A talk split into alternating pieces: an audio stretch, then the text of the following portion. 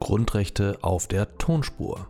Der Begleitpodcast zum Smartbook Grundrechte von Emanuel Tofik und Alexander Gleixner.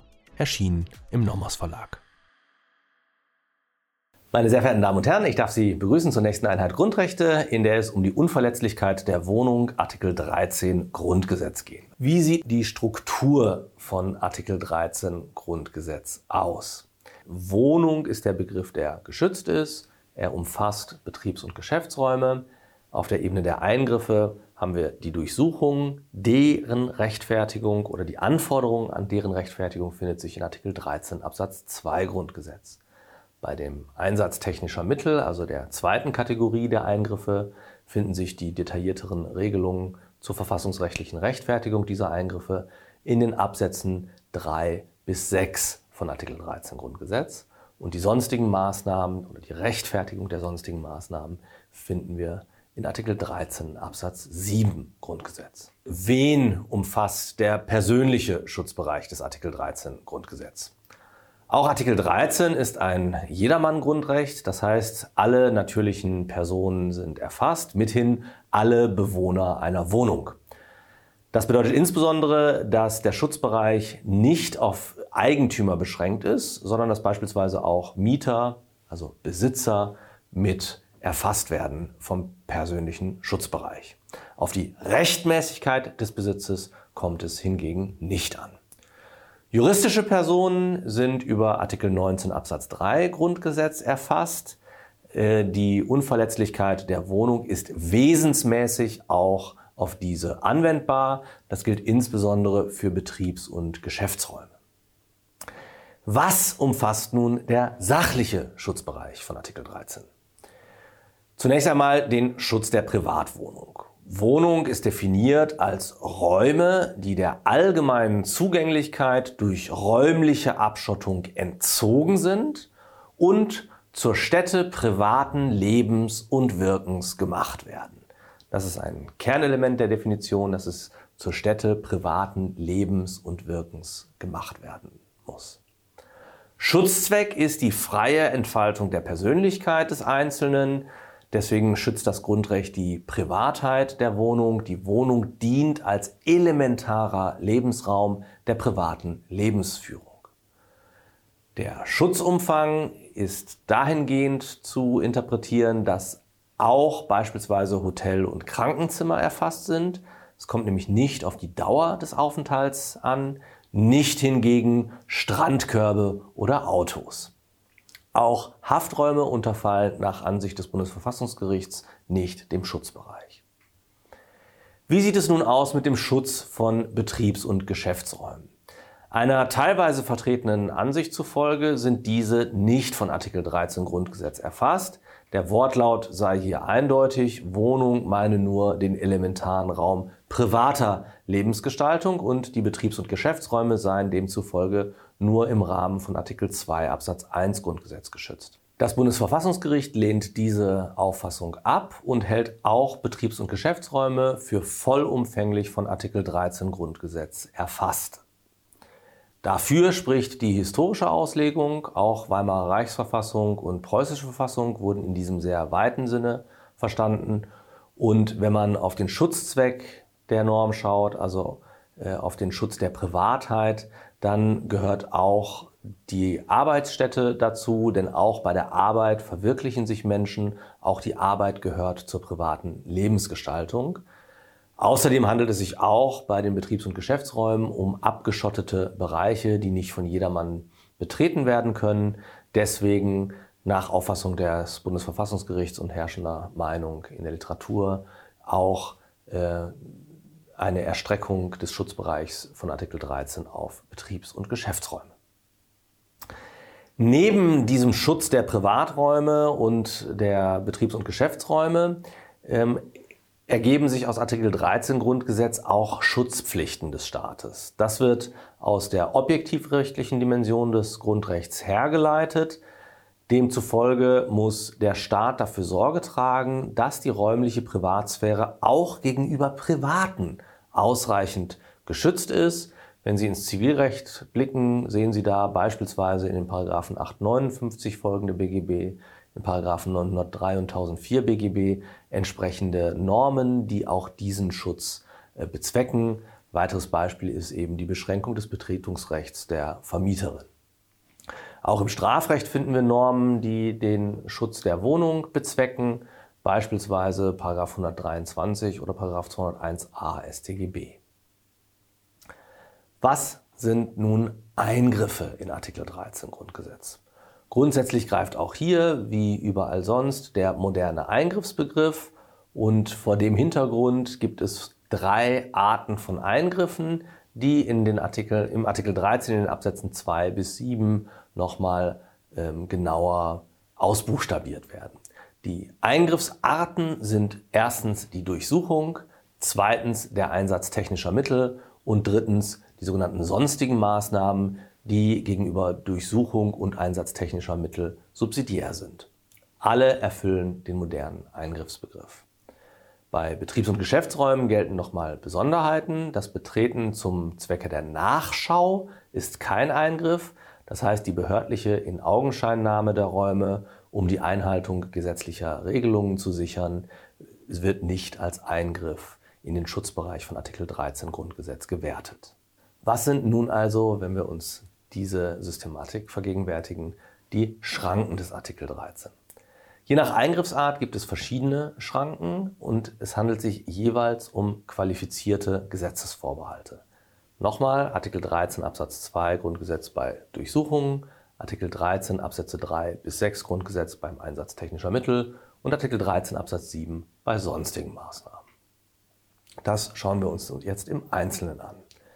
Zur Durchsuchung Artikel 13 Absatz 2 Grundgesetz. Was sind die Voraussetzungen? Grundsätzlich bedarf es einer vorherigen richterlichen Anordnung. Ich darf hier die Entscheidung des Bundesverfassungsgerichts zur Wohnungsdurchsuchung aus dem Jahr 2001 wiedergeben. Das Grundgesetz geht davon aus, dass Richter aufgrund ihrer persönlichen und sachlichen Unabhängigkeit und ihrer strikten Unterwerfung unter das Gesetz, Artikel 97 Grundgesetz, die Rechte der Betroffenen im Einzelfall am besten und sichersten wahren können.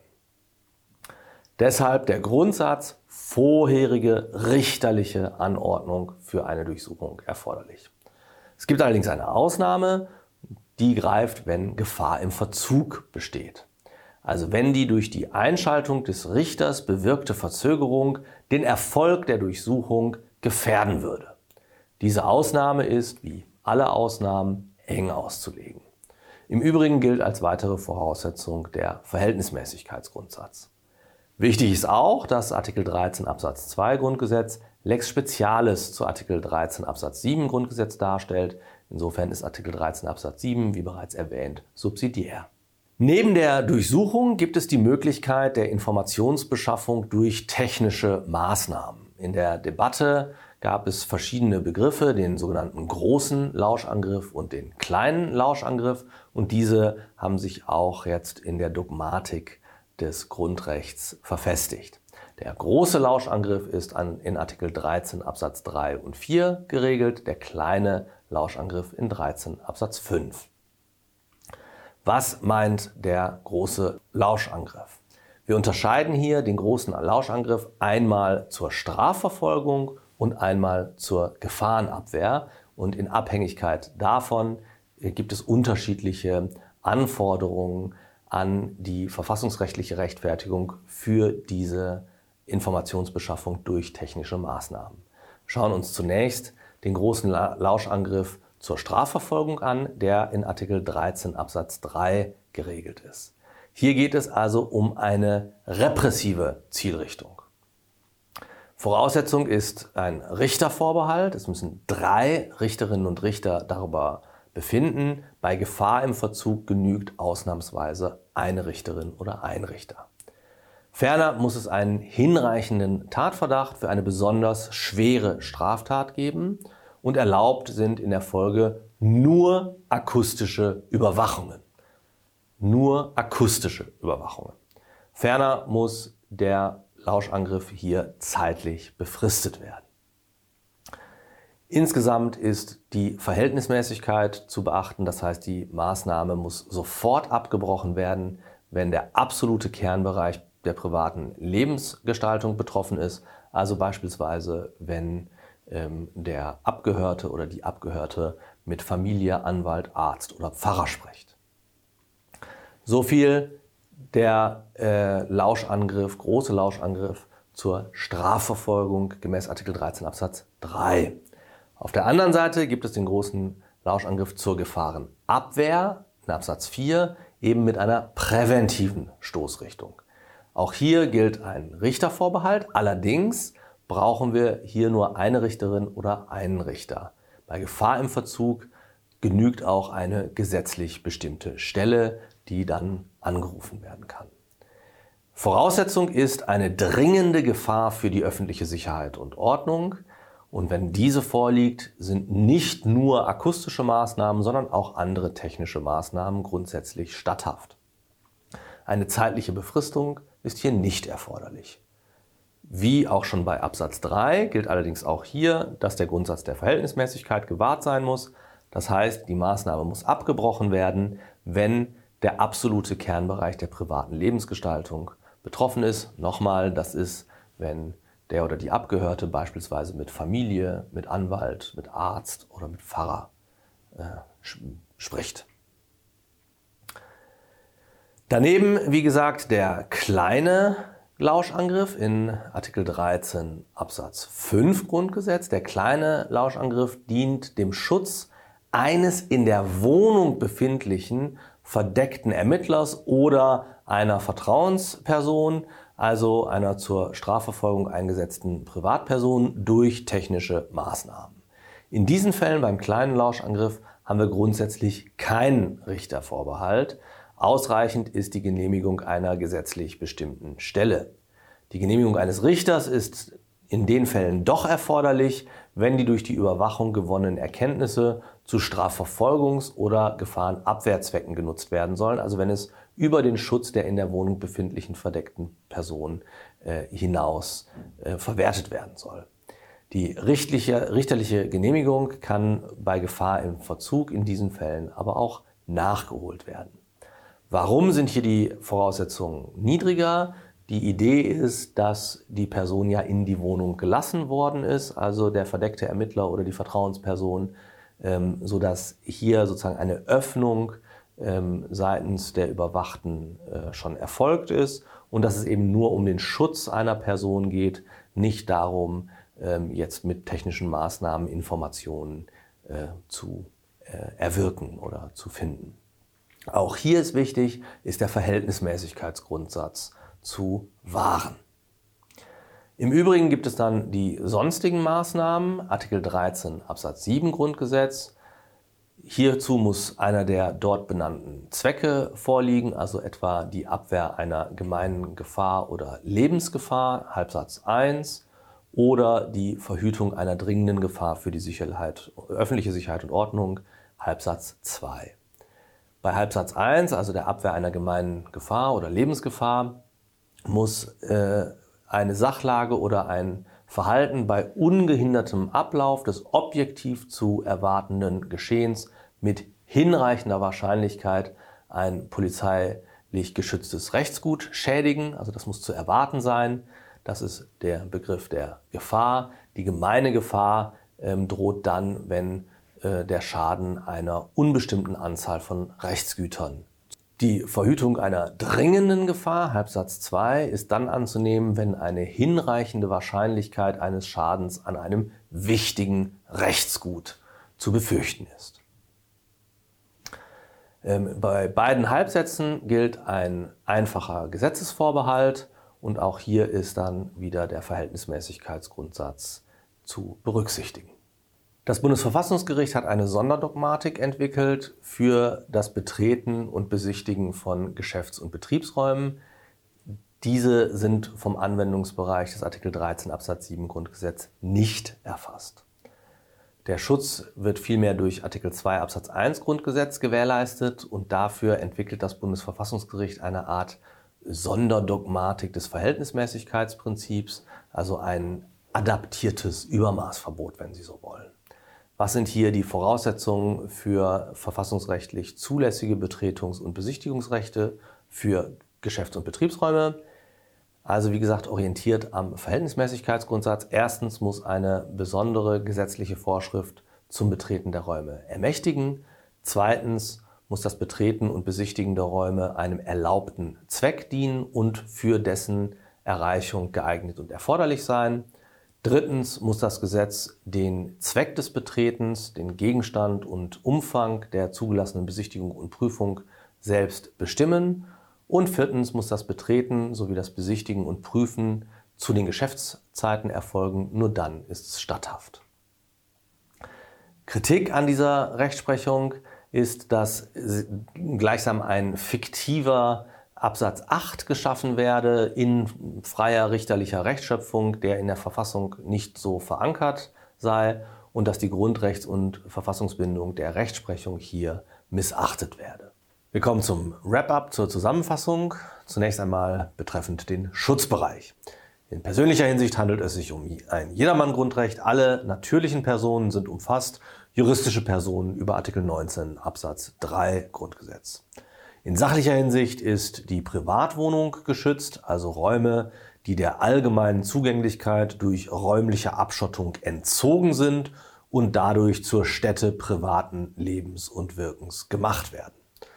Daneben nimmt das Bundesverfassungsgericht an, dass der Schutzbereich sich auch erstreckt auf Betriebs- und Geschäftsräume. Das wird aber teilweise in der Literatur bestritten. Hinsichtlich des Eingriffs kennen wir drei Arten von Eingriffen. Die Durchsuchung, den Einsatz technischer Mittel und sonstige Maßnahmen, die subsidiär zu den vorgenannten Eingriffsmodalitäten sind. Alle drei erfüllen den modernen Eingriffsbegriff. Hinsichtlich Betriebs- und Geschäftsräumen gibt es die Besonderheit, dass das Betreten zum Zwecke der Nachschau nicht als Eingriff gewertet wird. Die verfassungsrechtliche Rechtfertigung sieht auf Ebene der Schranke je nach Eingriffsart verschiedene qualifizierte Gesetzesvorbehalte vor. Artikel 13 Absatz 2 Grundgesetz bei Durchsuchungen, Artikel 13 Absatz 3 bis 6 Grundgesetz beim Einsatz technischer Mittel und Artikel 13 Absatz 7 Grundgesetz bei sonstigen Maßnahmen. Auf der Ebene der Schrankenschranken differenzieren wir nach der Art des Eingriffs wiederum. Für die Durchsuchung, Artikel 13 Absatz 2 Grundgesetz, gilt, dass es grundsätzlich einer vorherigen richterlichen Anordnung bedarf. Ausnahme nur dann, wenn Gefahr im Verzug besteht und die Verhältnismäßigkeit der Maßnahme ist zu überprüfen. Hinsichtlich der Informationsbeschaffung durch technische Maßnahmen unterscheiden wir einmal den großen und einmal den kleinen Lauschangriff. Großer Lauschangriff Artikel 13 Absatz 3 und 4 Grundgesetz, kleiner Lauschangriff Artikel 13 Absatz 5 Grundgesetz. Die sonstigen Maßnahmen dann, wie gesagt, in Artikel 13 Absatz 7 äh, dort muss einer der benannten Zwecke vorliegen und auch hier ist wieder der Grundsatz der Verhältnismäßigkeit zu beachten. Meine sehr verehrten Damen und Herren, vielen Dank für Ihre Aufmerksamkeit zu diesen Ausführungen zur Unverletzlichkeit der Wohnung, Artikel 13 Grundgesetz.